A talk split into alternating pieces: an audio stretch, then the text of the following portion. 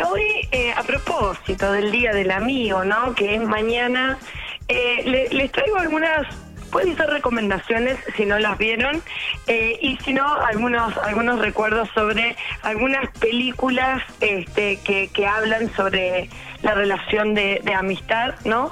Este, y también una telenovela argentina y una eh, miniserie este, también argentina. Este, así que vamos a arrancar por las pelis.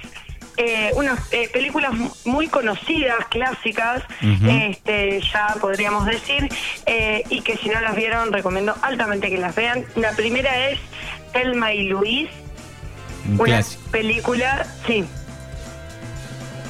Hola, ah, sí, estoy. sí, Bien. sí. No, un Perdón. clásico. Metí, dije un clásico. Ah, Ahí va, ahí va. No, pensaba que habías querido decir algo. Bien. Eh, una película del año 91, ¿sí?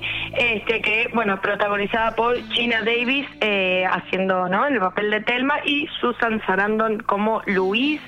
Eh, muy jóvenes eh, en este momento, ¿no? Las actrices cuando, cuando grabaron esta peli. Y también aparece eh, un jovencísimo Brad Pitt en uno de sus primeros papeles importantes en Hollywood, ¿no? Hasta ese momento él venía haciendo papeles secundarios y acá tiene un papel cortito, pero que lo, lo, lo, lo lleva, digamos, a hacerse cada vez más conocido. Em, Acá suena un poquito la música de. De ellas dos cuando van en, el auto, eh, descapotable. Ese auto que es un- uno de los elementos, digamos, fundamentales de esta película, ¿no? Ya que la película se es de este género road movie, ¿no? Que es una película que transcurre durante un viaje. Eh, no vamos a espolear mucho, pero sí vamos a decir, bueno, es una película ya super millennial, ¿no? Porque ya tiene 30 años, este, pero bueno, eh, en su momento tuvo como muchas críticas también, ¿no? Porque era una película que en primer lugar protagonizaban dos mujeres, que ya para ese momento era un montón. este, pero también la historia, cómo se va desarrollando de estas dos mujeres, eh, que se corren un poco de, eh, de la norma o de cómo se venían presentando las mujeres en las películas, ¿no? En este caso son dos amigas, eh, una que es mm, 10 años mayor que la otra, eh, con matrimonios... nada, una con matrimonios eh, súper eh, violentos, digamos, en términos, eh, ¿cómo se dice? Como emocionales, digamos, si se quiere. Este, y la otra que tiene una pareja, ¿no? Luis, eh, que tiene una pareja que no quiere ningún tipo de compromiso, ¿no? Ella es moza y medio que tienen las dos una vida muy diferente y deciden escaparse un fin de semana de vacaciones y eh, Telma agarra un arma de su marido y bueno, eso ya es algo, digamos, uno de los puntapiés de, de la película, ¿no? También es una película eh, policial, ¿no? Porque hay una persecución de ellas dos. Eh, y eh, nada, se, se tocan temas como eh, los, el intento de violación eh, de Telma, eh, que ellas deciden no contar nada al respecto y escapar porque decían, che, nadie nos va a creer que este chabón te quiso violar, digamos. eh, Estamos hablando de, de, de 1991. 1991. O sea que es una, una película, digamos, que eh, puso en ese momento una gran visibilización de, de- de las mujeres, ¿no? Exactamente, exactamente. Ya la- las, las para desde otro lugar, digamos, ¿no? Eh, no como víctimas, sino como, digamos, mostrando cuál es la realidad que muchas mujeres han tenido que atravesar, pero en este caso como sobreponiéndose a eso y empoderándose hasta el final, ¿no? Un final que eh, a algunos les gustó, a otros no. A mí me fascinó ese final, digamos, puede ser visto de, de dos maneras. Este ellas se dan un beso en un momento también, digamos, y eso es algo que ha generado como mucha revolución en la industria, ¿no? Eh, después, bueno, se puede hacer un, un análisis súper extenso de esta película que es eh, fantástica, pero bueno, una eh, de las cosas que ellas decían, ¿no? Después de haberla grabado, decían, bueno, nosotras queremos que con esto por lo menos se genere algún tipo de cambio en la industria, ¿no? Que, que los puestos eh, dentro de la industria audiovisual empiecen a ser más ocupados por mujeres, que se empiecen a contar otro tipo de historias y demás. eh, hasta ese momento, hasta el año 91, el cupo de, mujeres era entre el 17 y el 19%, ¿no? En la industria hollywoodense. Y después de la película de Telma y Luis, que tuvo eh, mucho éxito, ¿sabes cuánto cambió ese número? ¿Cuánto? Nada. Nada. O sea, Poquito iba a decir. igual, básicamente. Exacto. Sí. Eh, y después, bueno, eh, ella, eh, la actriz eh, Gina Davis, eh, crea un instituto en el año 2004, lo funda, eh, en, que es en una página web, se puede buscar Gina Davis Institute on Gender in Media, digamos, del género en los medios, eh, donde muestra diferentes números, ¿no? De la industria, bueno, cuántos, cuántas son directoras, cuántas son guionistas, ¿no? Como, bueno, no solamente del cine, sino de, de toda la industria eh, audiovisual. Y también algo para rescatar de esta película, digamos que en, en sus papeles, por más que una sea 10 años mayor que otra, en ningún momento ninguna ejerce un poder sobre la otra. Es como que las dos se acompañan, las dos deciden, las dos se apoyan. Eh, el personaje de Luis, que era como el más eh, fuerte, si se quiere, entre comillas, en un momento se quiebra, entonces Telma es donde ella se sobrepone y decide y actúa, digamos, ¿no? Entonces, eh, nada, muestra este tipo de, de amistad eh, que, que, nada, me, me, me encantó poder recomendárselas también, ¿no? Porque la verdad una película súper icónica para ese momento y que hoy en día la volvés a ver y decís, ¡guau! Es como un montón y bueno, y ya pasaron 30 años, ¿no? Exacto, y por eso queda, queda en la historia también. Exacto, exacto. Y bueno, y, y ellas siguen, ¿no? Con, con, con la lucha y con la eh, insistencia, ¿no? De, bueno, seguir eh, ampliando cada vez más el, el cupo dentro de, de la industria y también empezar a contar ot- otro tipo de historias, ¿no? Muy bien. Bueno, son las películas que tienen alguna relación con el día de mañana, con el día del amigo. ¿Qué más tenemos? Exacto. Bueno, vamos a seguir por la película Tomates Verdes Fritos. que Es una película que también es del año 91, eh, que también fue un, un hito. Eh, a ver, escuchamos. No es la precisamente la canción de la intro, porque son todos temas medio parecidos. Era un poco Exacto. medio violinesco, medio bajón, pero esta Exacto. tiene que ver con alguna de las partes de la peli. Sí, bien. Eh, nada, es, es una comedia eh, dramática. Es una película que cuenta, eh, son como dos historias paralelas, si se quiere, eh, de una mujer que se llama eh, Nini, que eh, está en un asilo de ancianos y se hace amiga de una mujer de mediana edad que se llama eh, Evelyn que le empieza a contar una historia, ¿no? Le empieza a contar una historia sobre dos amigas. Eh, estas dos amigas son Ruth e Itchy, ¿no? Que son como las protagonistas de la historia de Tomates Verdes Fritos.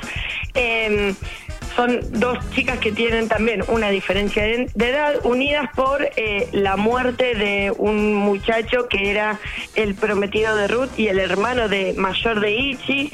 Bueno, ellas se juntan y empiezan a tener diferentes eh, como nada, eh, cosas van pasando en la película, ¿no? Obviamente. Pero bueno, empiezan como a fortalecer su vínculo, que al principio arranca medio, medio raro y después, bueno, se hacen súper amigas, se apoyan. También aparece un poco lo que es la violencia intramatrimonial eh, y también se tocan temas, está situada en, el- en los años 30, ¿sí? Como esta historia. Me pasó Eh, que me pasó que cuando estaba buscando la canción miré un par de videos y dije esta película la vi. En algún momento se me vinieron eh, cuando vi la imagen de ella con las abejas en un momento. Exacto. eh, ahí dije esta película la vi. Sí, sí, sí, es una película que la, la han pasado mucho por la tele y la verdad que eh, no sé si ha tenido el, reconocimiento que se merece, digamos. Sí, obviamente fue muy conocida y todo, este, pero, pero creo que, que nada, está tendría que haber sido más conocida todavía, digamos. Em, porque hoy en día, tanto la película anterior como esta, podemos hacer unos análisis súper contemporáneos, ¿no? Si los traemos a esta época, eh, podemos encontrar un montón de similitudes en las historias, ¿no? Eh, bueno, y mm, nada, está situada en los años 30 y también tocan no solamente, eh, eh, la amistad entre ellas y un posible eh, amor, ¿no? Eh, sino que también eh, trata los temas de racismo, ¿no? En un momento aparece el Ku Klux Klan, eh, bueno, la violencia intramatrimonial, como, como les decía, la vestimenta y el, digamos el, vestuario y la escenografía de esa película son fantásticos, a mí me encantaron y también, bueno, cuenta cómo van desarrollando su autonomía estas protagonistas, ¿no? Cómo se van anteponiendo, ellos dos encaran un negocio, eh, bueno, se hacen cargo de, la crianza del hijo de Ruth, etcétera, etcétera, ¿no? Entonces, eh, nada, una película hermosa también. Eh, con un final, eh, a mí lo que me gusta de estas películas es que tienen finales inesperados en algún punto, ¿no? Eh, y que no es el típico final feliz o final súper trágico, triste, bueno, en este caso capaz que un poco sí, pero digo, no en términos de lo que estamos acostumbrados a ver en las otras películas, ¿no? Bien, bien, así que Tomates Verdes Fritos, otra de, de las películas recomendadas. Pasamos a otro clásico. Ahora nos pasamos a otro clásico y nos vamos, cambiamos totalmente de género. Y quien no ha visto esta película, vamos a ir por tonto y retonto, peliculón que los milenios recordaremos siempre con mucho cariño. Acá suena un poquito la música de tonto y retonto.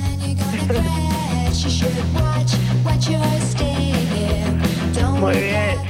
¿Quién no se acuerda de esa imagen de este Jim Carrey y el em, y ay Harry Dan ahí está. Eh, Daniel perdón. Tengo un, ya un lío de nombres. Eh, de los actores principales no esas ese estilo tan particular que llevaban, ¿no? Ese pelito cortito de Jim Carrey, esa melena rubia toda desorganizada, podríamos decir. A mí ya me causaba risa con verlo, aunque no diga nada ya verlos aparecer era una risa. En este caso, bueno, esta película del año 94. Después hubo una película en el 2003 que eh, se llamaba, se llama Tonto y Retonto, cuando Harry conoció a Lloyd, haciendo medio una sátira de, la película cuando, eh, como es Harry eh, conoció a Sally este medio un poco así.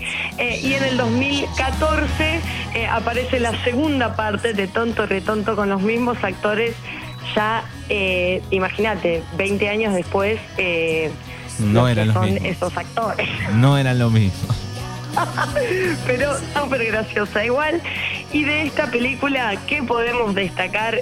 Y escenas que no nos vamos a olvidar nunca, escenas como este cuando aparece el camión que tenía eh, Harry, ¿no? El personaje de Jeff Daniels, eh, que él se dedicaba a a lavar, digamos, a bañar a perros y mascotas y demás. Claro. Y el loco tiene una camioneta en forma de perro pastor, eso es fantástico, cuando van a cargar combustible que le levanta la pata al perro. Muy bueno. Eh, Muy bueno. a mí siempre me quedó la escena de jugando en la nieve, eh, que la novia le tira un poquito de nieve, la clásica, lo que puede suceder. Y él arma una terrible bola de nieve eh, y le pega en la frente el bolón de, de nieve, la noquea. Sí, no, no, no, terrible, terrible. Este, sí, tal cual. Después, bueno, cuando se quedan sin combustible en la camioneta porque se equivocan de camino, entonces paran a mitad de camino y está eh, el personaje de Jim Carrey sentado, tipo mirando al horizonte con el pantalón más abajo eh, y tipo como re ofendido y todo y sale caminando para otro lado y después el otro lo encuentra en una motito porque vende la camioneta. no, aparece en una motito súper chiquitita para continuar su viaje, ¿no? Eh, que ahí los agarra un frío como el de hoy, que le queda todo los mocos en la cara. Esta escena me, me destruye cada vez que la veo. Este. Después, bueno, los trajes, ¿no? Que se compran cuando descubren que el manetín estaba lleno de plata. Ese traje celeste y naranja que se ponen es fantástico. Bueno, Tonto y Retonto, otra de las películas de que recordamos de, nuestra infancia y que tienen que ver un poco con la amistad. Exacto. ¿Sabés cuál fue el presupuesto para grabar esta película? 17 millones de dólares gastaron para grabar esta película y recaudaron, esto año 94, o sea. ¿Cuánto recaudaron? recaudaron 247 millones de, de dólares. Qué bien. Muy bien. Terrible, terrible. La verdad que un campañón se han hecho ahí. Bueno, muy bien. ¿Qué más tenemos? Seguimos con la cuarta película, que en este caso es La boda de mi mejor amigo. Acá, bueno, un poco sí, caemos un poquito en el, en el cliché de la típica eh, comedia romántica, ¿no? Pero bueno, muy, muy linda también, del año 97, que es eh, protagonizada por Julia Roberts, Cameron Díaz y Dermot Mulroney. Em, bueno, nada, cuenta la historia de Julian, que es el personaje de Julia Roberts, que está enamorada de su mejor amigo de hace mucho tiempo y se entera que él se va a casar, entonces ella eh, empieza a hacer lo imposible por eh, parar esa boda, ¿no? Y ella quiere separarlos este, y hace cualquier, nada, se hace amiga de la prometida, pero después le le, le como que la le llena la cabeza, podríamos decir, este y bueno, y hace algunas cosas que para la crítica la verdad que no fue muy bien recibida en el sentido de que se la veía al personaje de Julia Roberts como muy mala, ¿no? Eh, entonces habían pensado en dos finales diferentes para esta película. Uno era que eh, terminaban juntos, ¿no? Los, los protagonistas, los amigos, digamos.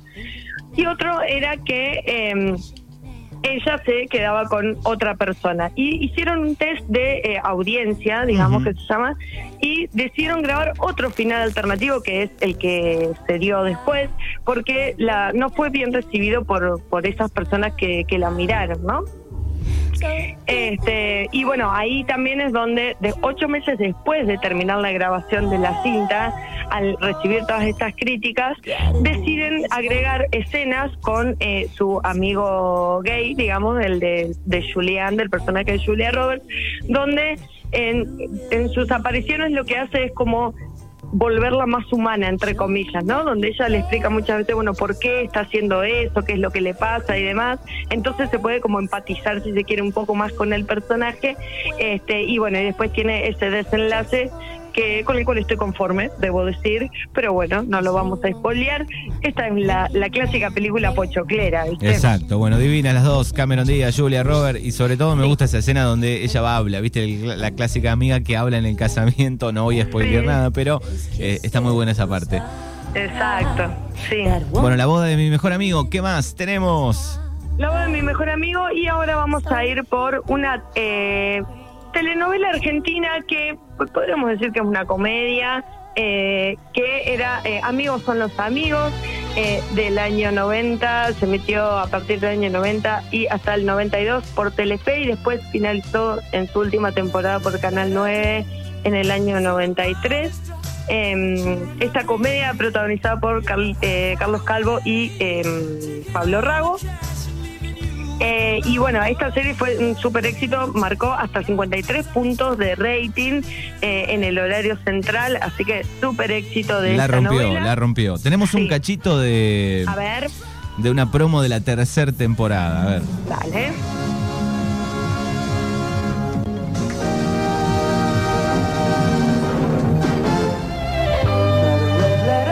Así suena un poquito de Freddy. The children are created, the other half right away, taking all the cash and leaving you with the lumber. La canción eh, Friends Will Be Friends de Queen, que todos cantamos Friends to be Friends. Ahí habla, ahí habla un poquito Pablo Rago. A ver, Es una lucha, decía. es exacto. Porque los grandes amigos siempre vuelven. Vuelve, amigos, son los amigos. Carlos Andrés Calvo en el tercer año de un éxito que crece Bueno, como esta tres temporadas clavaron. Tres temporadas clavaron, exactamente. Las primeras dos súper exitosas y después la última que hicieron en Canal 9 no tanto. Este, sí, bueno, la muletilla esa eh, de, mm, de Carlos Calvo, ¿no? Que también la otra era Vos Fumás, ¿no? Vos Fumás era otra de, las muletillas que surgió de su personaje. Este, nada, una historia que son dos, eh, dos amigos, digamos, se hacen amigos con el tiempo, ¿no? Se encuentran en un departamento con una diferencia de edad eh, muy grande, este, y bueno, y ahí van, ah, van creando su, amistad y su complicidad en algún punto. Eh, ¿Cuándo es que baja un poco el éxito de esta novela también? No solamente cuando cambia de canal, sino también cuando se va Cris Morena de la tira. Cris Morena era la novia y eh, prometida del personaje de, Ca- de Carlos Calvo. Ella se iba porque eh, tenía, nada, empezaba a conducir Jugate conmigo, eh, pero el guionista decía que era porque el personaje de, de Carlín, digamos, no podía casarse, ¿no? Por la impronta o por cómo lo habían construido a ese personaje. La cosa que cuando Cris Morena se va empieza a decaer eh, y bueno, terminan eh, la, la serie de ese año. Y otra cosa también para destacar de esta novela es que eh, la música, ¿no? La música que mostraba en alguna de las intros de las primeras temporadas, hacían un compilado con canciones como Ayer No Más, eh, la canción, bueno, esta de Friends Will Be Friends, eh, varias, varios temas, eh, que no se entendía muy bien por qué hacían un compilado de todas estas canciones, pero bueno, se ve que, que querían como empezar a mostrarlas, así que esa es otra de las cosas que, por las que se destaca, ¿no? Bien, Generación Millennials en este lunes a las 11.07 minutos y nos queda una más. Tenemos una Nos más. queda una más, la última, que esta no es tan millennial, digamos, porque es del año 2013, pero sí eh, la... Nada, es, es fantástica la serie por ahora, la miniserie de eh, Malena Pichot, eh, que en principio se eh, transmitía por el canal Cosmopolitan y ahora está completa en YouTube. Son 13 capítulos de media hora cada uno. Podríamos decir que es una secuela, digamos, o, o un spin-off de, de Cualca, ¿no? De, de los videitos que pasaban en Duro de Domar. Sí. Son los mismos eh, actores, está bueno Malena Pichot, está Julián Lucero, está Charo López, Julián Cartoon eh, y está Julián Dore, Doreger, Dorecher, no sé cómo se dice. Eh, nada, es la historia de cinco amigos, ¿no? Cada uno en- viviendo sus 30, ¿no? ¿Y por qué se llama por ahora? Malena decía que se llama por ahora porque eh, cuenta la historia de las mujeres o personas eh, que de 30 años que por ahora tienen trabajo, por ahora tienen una relación, ¿no? Entonces empiezan a contar un poco eh, cómo se van dando esos, esos vínculos entre ellos, entre lo que les va pasando con, con sus trabajos y sus vínculos. Es muy graciosa, es muy graciosa. eh, en una del personaje de, eh, de Julián Lucero, que es eh, Xavier, eh, es un inventor, ¿no? Es un chabón que está, como, de- digamos, no tiene un trabajo tradicional, podríamos decir, y él eh, inventa. Entonces, eh, inventa el proyecto del ovohelado, que era un snack refrescante que el eslogan era corazón de yema que se derrite en tu boca. Bueno, eso era uno de... eh, ese es el tipo de humor, ¿no? Que manejaba también y con una perspectiva eh, feminista también, ¿no? Del lado de Malena Pichot no podemos esperar otra cosa, por suerte. Este, así que nada, la recomiendo también eh, porque es muy muy entretenida de ver, la ves rápido, te reís un montón y muchas en muchas escenas también te puedes sentir eh, identificado o identificada con, con las cosas que suceden. Bueno, lindos este, recomendados, algunos eh, más viejos, más nuevos, alguna peli, alguna serie y, y estos capítulos de, de Malena que estaban buenísimos. Bueno, nos vamos a ir con Fito Páez que habla un poco de Telman Lewis, de Exacto. En dos días en la vida eh, y mm, estaba la data de que Sí. se juntaron varios años después eh, Telma y Luis las actrices. Exacto, sí, se juntaron y Hace poquito fue. un ¿Cómo? Hace poquito fue. Exacto, sí. Eh, y bueno, posaron, se sacaron fotos en el, en el auto de, de la película eh, y también se dieron el, el beso eh, tan icónico, ¿no? Este. Así que bueno, nada, haciendo una reflexión de, de esto que decíamos, ¿no? De que la industria por ahí no, no había no se había modificado demasiado. Sí hubo un cambio después del movimiento Too, ¿no? Con las denuncias de abusos y demás. Este, pero bueno, están firmes ahí con la misma ropa, las fotos de, de la película este, y, y reivindicando también esa insistencia y el mensaje que quisieran dar en la filmación, ¿no? Querida madre, te agradecemos como siempre. Hasta el próximo lunes. Dale, adiós.